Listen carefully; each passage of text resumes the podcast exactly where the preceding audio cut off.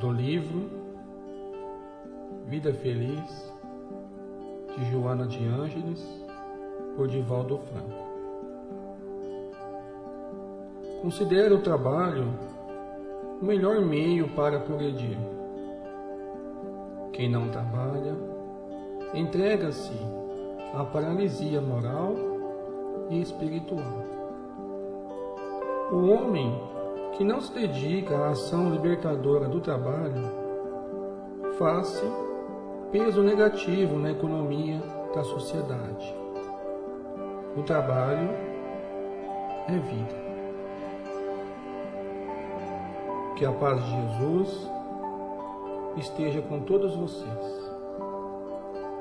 Que assim seja.